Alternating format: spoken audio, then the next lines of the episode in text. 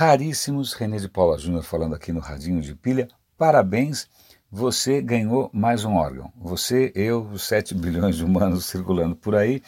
Acontece que, e, e aliás isso está em vários veículos, vocês provavelmente vão ver essa notícia em tudo quanto é canto, é, pesquisadores estão defendendo a tese de que existe um órgão no corpo humano que passou batido, por assim dizer. Batido, sobretudo, porque normalmente quando você estuda anatomia, você vai estudar os órgãos, você para colocar no microscópio, você coloca numa lâmina, numa fatia e tinge lá com as coisas para perceber as estruturas. Só que nesse processo é esse novo órgão, ele normalmente ele murcha e fica praticamente invisível. O que, que seria esse novo órgão? Né, você deve estar olhando em volta, vendo se tem alguma nova protuberância.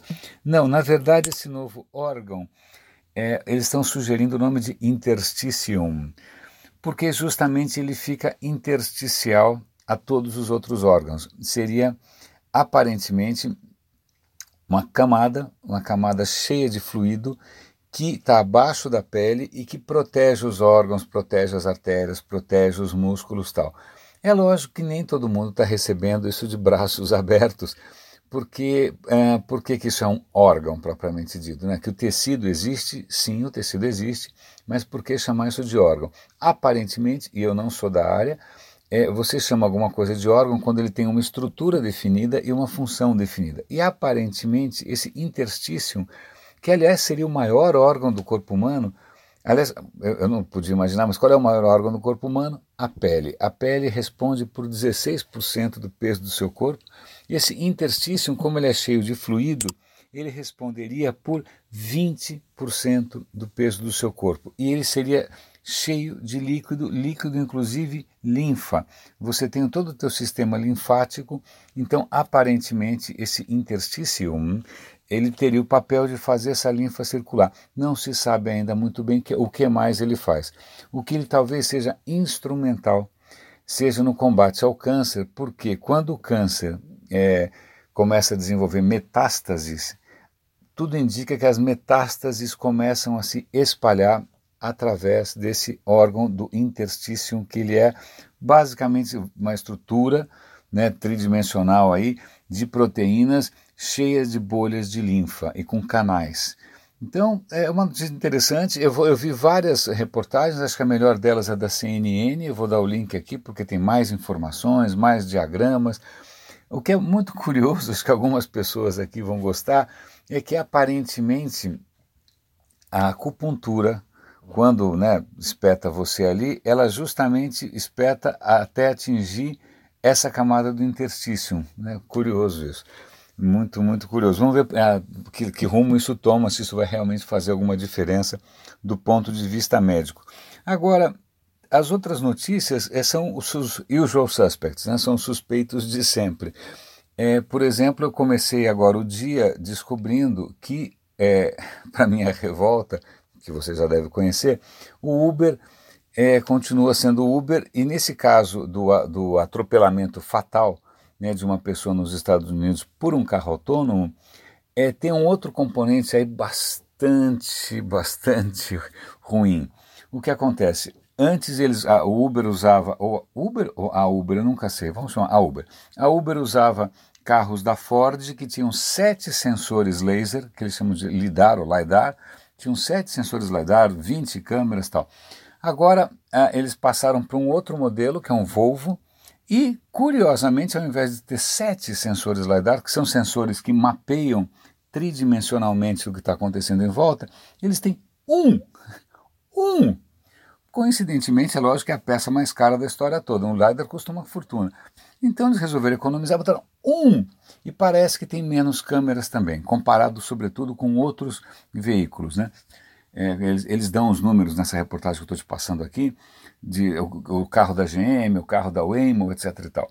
Mas esse carro da, da Uber tem misteriosamente, por razões é, é, que vocês podem imaginar, muito menos sensores. Ou seja, ele tem pontos cegos, sobretudo na vertical, abaixo de uma certa altura, sobretudo quando as coisas estão próximas, esse sensor não pega. E o que, que fica abaixo de uma certa altura próximo? Pedestres, né? né? Então a gente vê aí um caso notório da consequência não tão surpreendente assim de decisões de projeto questionáveis. E aí eu, eu tuitei isso hoje de manhã e rapidamente um rapaz me, me deu o link para uma matéria de um site chamado Curbed, que está fazendo uma campanha para tirar o Uber das cidades. Por quê? Porque a Uber simplesmente ignora qualquer tipo de lei. Então eles contam que a Prefeitura de São Francisco expulsou né, o Uber da, da cidade porque olha, eles se recusaram a pagar uma taxa de 150 dólares e continuaram usando, testando os veículos autônomos. E aí a Uber, assim, é, teatralmente, é, como é que chama? Teatralmente, né, de uma maneira bastante pomposa, tirou todos os veículos de lá e foi para onde? Para o Arizona. Né? Então você percebe que a companhia tem realmente uma cultura corporativa, um comportamento, um padrão de comportamento que é difícil de defender. Eu sei que eu, perco amigos cada vez que eu falo mal do Uber, é, aparentemente nem todo mundo se importa né, como a salsicha é feita, né, nem todo mundo se importa com o impacto ético o impacto e a ética.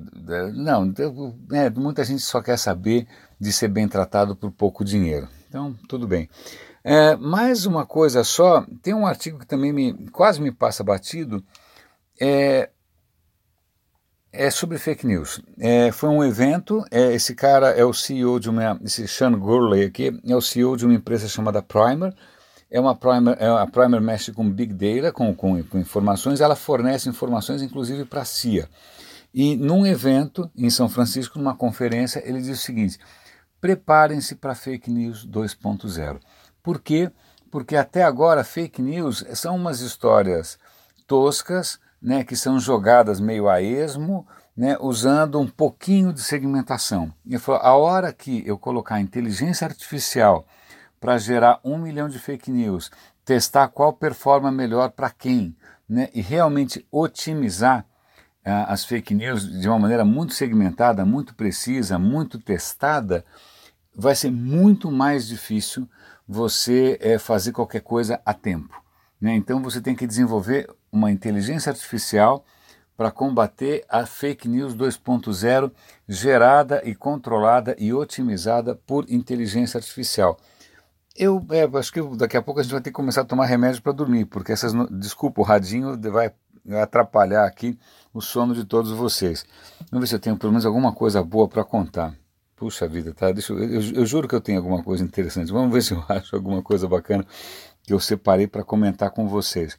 Bom, eu não vou comentar da história da Tesla, do Elon Musk que está à beira da bancarrota, vou deixar isso para lá, vou dar o link, caso vocês queiram ler, vocês podem ler. Uh, do CRISPR eu comentei ontem.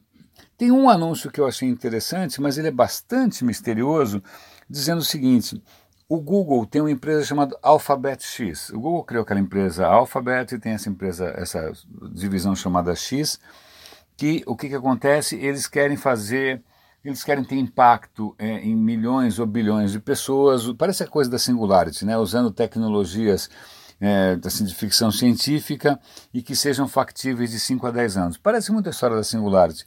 E aí o cara comenta que o foco deles hoje é a produção de alimentos. Eles querem usar inteligência artificial e essas outras tecnologias reluzentes para melhorar a produção de alimentos. Ele não entra em detalhes.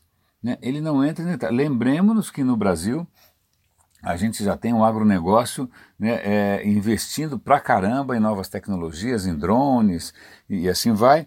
Mas eles estão dizendo aqui, eles citam né, aqueles números de sempre: 40% da população de, de de, da produção de alimentos é perdida, é, vai ter mudanças climáticas. Eles não dão uma pista muito clara do que, que a superinteligência artificial do Google poderia fazer em termos de otimizar a produção de alimentos. Mas está aí, você está vendo os caras pelo menos com um foco um pouquinho mais é, louvável, um pouquinho mais humano, um pouquinho mais global, né? É, tendo em vista que a população cresce a beça. Raríssimos. É, René de Paula Júnior falando aqui no Radinho de Pilha. Acho que era o que eu tinha para comentar hoje com vocês. Um grande abraço e até amanhã.